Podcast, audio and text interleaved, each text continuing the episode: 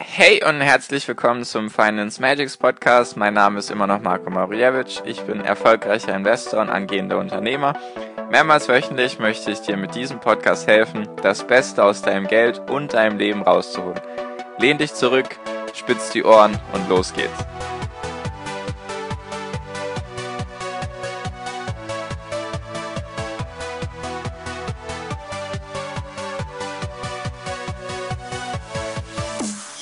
Hi und herzlich willkommen zum Finance Magics Podcast. Wir sind heute bei Folge 149 und heute möchte ich mit dir nochmal über Gebühren reden und wie krass sich Gebühren oder zu hohe Gebühren auf deinen Wert ausschlagen können. Und genau, einfach nochmal ein bisschen an deine Faulheit appellieren, falls du bisher immer noch zu hohe Gebühren zahlst, damit du endlich mal da was veränderst. Und zwar wollte ich das einfach in Bezug auf die Folge 148 machen, also die Folge davor und in Bezug auf TV-Kauf und Autokauf. Und zwar habe ich nämlich festgestellt, also das klingt jetzt wie, als würde ich eine Studie gemacht haben, als hätte ich eine Studie gemacht. Nee, einfach, wenn du ein bisschen beobachtest, vielleicht hast du es auch schon mitbekommen, Menschen investieren einen Haufen Zeit dafür, sich einen neuen Fernseher zu leisten. Oder schauen da mehrere Monate jeden Tag rein, damit der Fernseher 100, 200, 300 Euro weniger kostet. Zum Beispiel haben jetzt gesehen, ja, wir haben jetzt Mitte Mai und wann ist Black Friday? Keine Ahnung, Black Friday ist irgendwann, glaube ich. Boah, ich weiß gar nicht, wann Black Friday ist. Keine Ahnung. Auf jeden Fall sagen wir, du hast jetzt drei Monate vor Black Friday hast du dir einen, einen Fernseher rausgesucht, den du unbedingt haben möchtest und jetzt wartest du drei Monate und verschwendest da voll die Zeit und hoffst einfach, dass er sozusagen günstiger wird. 100, 200, 300 Euro. Und anderes Beispiel, Autokauf wenn du dir jetzt ein Auto kaufen willst, egal ob es sei, sei es jetzt gebraucht oder neu, dann kannst du auch eine Menge Zeit damit einfach verschwenden und dir die ganzen Autoplattformen anschauen oder bei Händlern vorbeigehen und sie fragen und mit denen reden und so weiter. Und dann besuchst du vielleicht den dritten Händler und den fünften Händler und verschwendest da einfach Zeit in Relation zu dem, was du an Gebühren zahlst, wenn du ja, wenn du eben beim falschen Online-Anbieter bist, beziehungsweise beim, beim Aktienkauf, wenn du eben bei deiner Offline-Bank bist oder wenn du sogar weiterhin noch in Fonds investierst, steht einfach überhaupt nicht in Re Relation zueinander. Weil das Maximum, was du bei einem Fernseher wahrscheinlich rausholen kannst, sind, lass es 30 bis 50 Prozent sein, wenn du Glück hast und das wahrscheinlich sehr lange beobachtest. Vielleicht sind das dann irgendwas zwischen 300 und 500 Euro. Ich will gar nicht sagen, dass man das nicht machen soll. Nur, ich will es hier im Verhältnis zeigen. Jetzt auch noch das Beispiel Auto. Vielleicht willst du dir einen Neuwagen kaufen und der kostet dann bei dem einen Händler 33.000 und vielleicht findest du nach fünf Händlern irgendeinen, der 28.000 Euro kostet oder vielleicht findest du ihn sogar online für 27.500. Wie auch immer, dann sparst du dir 5.000, 6.000 Euro. Ist auch eine Menge Geld, sollte auf jeden Fall, sollte man auf jeden Fall auch beachten. Will ich auch gar nicht irgendwie schlecht reden. Ich will jetzt auch nicht unnötig Geld für irgendwelche Sachen ausgeben, gebe ich dir absolut recht. Nur, wenn du so akribisch nach einem neuen Fernseher suchst und so akribisch nach einem neuen Auto suchst und da wirklich Zeit verwendest, warum bist du dann noch eventuell, wie gesagt, ist nur eventuell noch bei deiner Hausbank, wo du einen Fonds bezahlst, der dich Ausgabeaufschlag, also Kaufgebühren von irgendwie 3 bis 5 Prozent kostet, der laufende Kosten von 1,5 bis 2,5 Prozent hat und oder eventuell hast du auch einen ETF, Sparplan sogar, aber bei dem zahlst du jetzt irgendwie zweieinhalb Prozent. Es gibt manche Banken, die, da zahlst du immer noch zweieinhalb Prozent ETF-Gebühren. Und da ist doch die, das Verhältnis ein ganz anderes, weil das Maximum, was wir jetzt gerade gesehen haben bei dem Beispiel mit dem Auto, war ja, dass du da 5.000, 6.000 Euro sparen kannst. Nur falls du dich an die Folge davor erinnerst mit dem Der Weg zum Aktienmillionär, hatte ich dir ja genannt, und wenn du da jetzt mal rausrechnest, 2% Gebühren. Sagen wir, du zahlst, weil du einen Fonds hast. Nehmen wir jetzt das Beispiel, dein Fonds, den du bei der Bank hast, liefert dir 8% Rendite pro Jahr und der ETF bei einer Online-Bank bringt dir 7% Rendite pro Jahr. Ich denke, das ist durchaus ein gutes Beispiel. Und jetzt überleg mal, der Fonds hat irgendwie wahrscheinlich Kaufgebühren von 3 bis 5 Prozent. Ich nehme jetzt auch das schlechteste Beispiel, äh, das beste Beispiel für den Fonds sozusagen.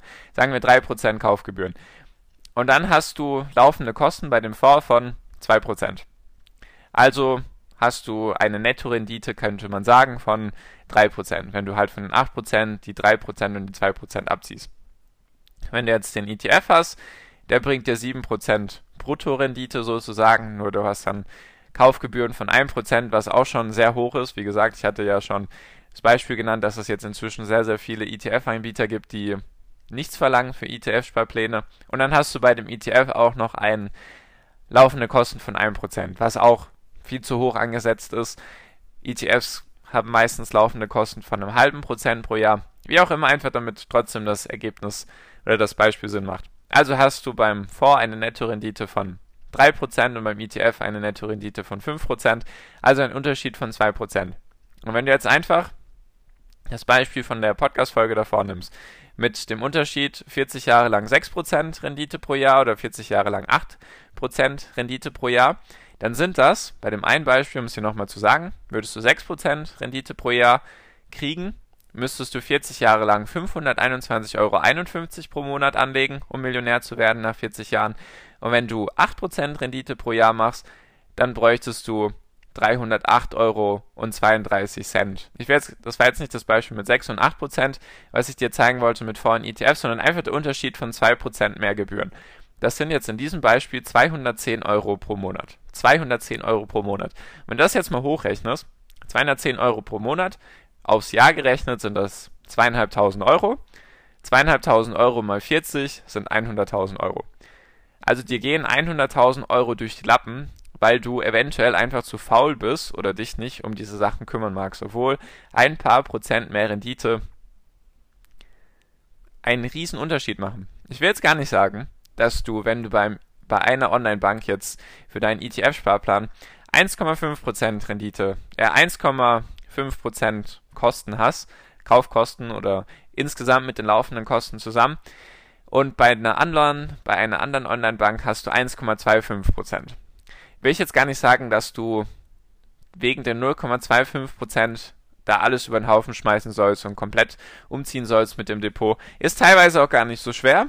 Nur ist die Frage, lohnt sich der ganze Aufwand? Also ich will jetzt nicht sagen, wenn du, wenn du bei einer Online-Bank bist und bei der bist du jetzt zufrieden und bei der zahlst du vielleicht 7 Euro Kaufgebühren bei einem Aktienkauf und dann siehst du eine andere Online-Bank, da zahlst du 5 Euro Kaufgebühren will ich nicht sagen, dass du jetzt jedes Mal dein Depot komplett wechseln sollst. Nur, ich will es einfach im Verhältnis, ins Verhältnis setzen. Eben, wenn du dir so viel Zeit für deinen Fernseher nimmst und für dein Auto, dann nimm dir doch auch Zeit für, dein, für deine Investments und deine Geldanlagen, weil letztendlich auf lange Sicht bringt dir das am meisten.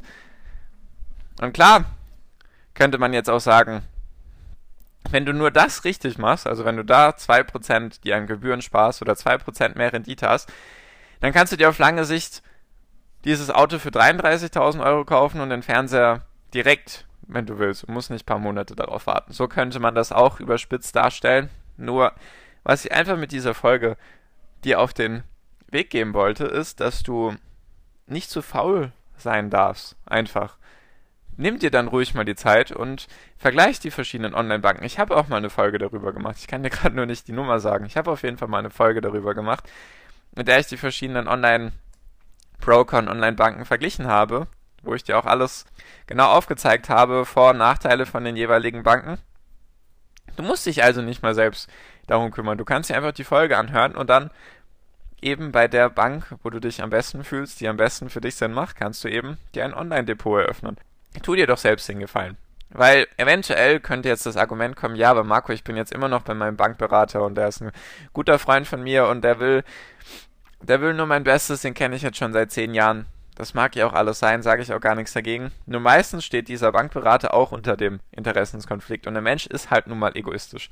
Er muss dir halt irgendwas verkaufen, was eventuell auch nicht passend für deine Situation ist. Es ist halt einfach so. Er steht trotzdem halt irgendwie unter Druck. Er muss seine Quote bringen das ist jetzt auch nicht so dahingesagt. Ich kenne ein paar Menschen, die bei solchen normalen Banken, möchte ich sagen, arbeiten, die mir davon berichtet haben, dass das einfach so ist. Du musst einfach bestimmte Quoten erreichen, also ein Bankberater, sage ich mal. Und deswegen steht der im Interessenskonflikt und wird dir wahrscheinlich irgendetwas verkaufen, was vielleicht nicht ganz 100% zu dir passt. Oder eventuell passt es auch, nur die Gebühren sind halt viel höher. Ist halt einfach so. Der Bankberater muss ja auch von irgendwas bezahlt werden. Der arbeitet ja auch nicht aus Liebe und Heiterkeit einfach dort, sondern der möchte ja auch Geld dafür haben.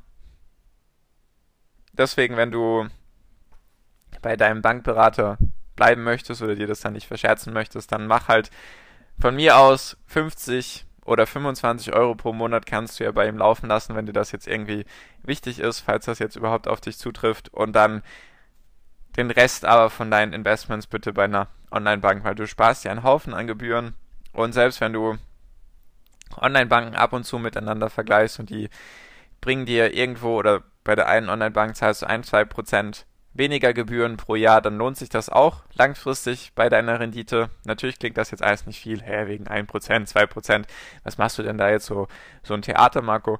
Nur aus dem Beispiel davor, Folge 148, ist es, denke ich, ganz klar geworden, was es eben bringt, wenn du 2% mehr Rendite pro Jahr machst. Und genau. So viel wollte ich einfach dir nochmal mit, die, mit dieser Folge auf den Weg geben, dass du nicht zu faul sein darfst, dass es langfristig sich komplett lohnt, wenn man da wechselt, wenn du irgendwie 1, 2, 3 Prozent Gebühren pro Jahr sparen kannst, wenn du wahrscheinlich auch keine Fonds besparst, sondern dann ETFs. Ist natürlich keine Anlageberatung jetzt von mir, sondern einfach nur ein ernst gemeinter Ratschlag oder ein Tipp, den du dir eventuell zu Herzen nehmen solltest, falls du das noch nicht gemacht hast. Ich habe dir auch eine Folge dazu aufgenommen, eben über die verschiedenen Online-Banken. Deswegen, wie gesagt, ich versuche es dir so einfach wie möglich zu machen, dass du kein Geld aus dem Fenster schmeißt, sondern eben richtig investierst. Genau, falls du nicht wissen solltest, wie das geht, wie man eine Online-Bank oder wie, wie das bei einer Online-Bank funktioniert, oder du hast sonst irgendwie Fragen zu dem ganzen Thema, dann lass uns doch einfach telefonieren. Einfach wir beide, niemand anderes, nur wir beide telefonieren eine Runde. Einfach unten auf den Link gehen oder einfach eingeben financemagics.com, so wie der Podcast auch heißt, und dann einfach .com einfach in Google eingeben und dann kommst du auf meine Seite, da kannst du dich dann eintragen für ein Telefonat mit mir. Natürlich brauche ich dann ein paar Daten davon, ich glaube, das ist auch verständlich. Ich brauche dann Name von dir, deine Telefonnummer, E-Mail-Adresse, falls dann doch irgendwie was nicht klappt mit dem Telefon, kann ja alles Mögliche sein.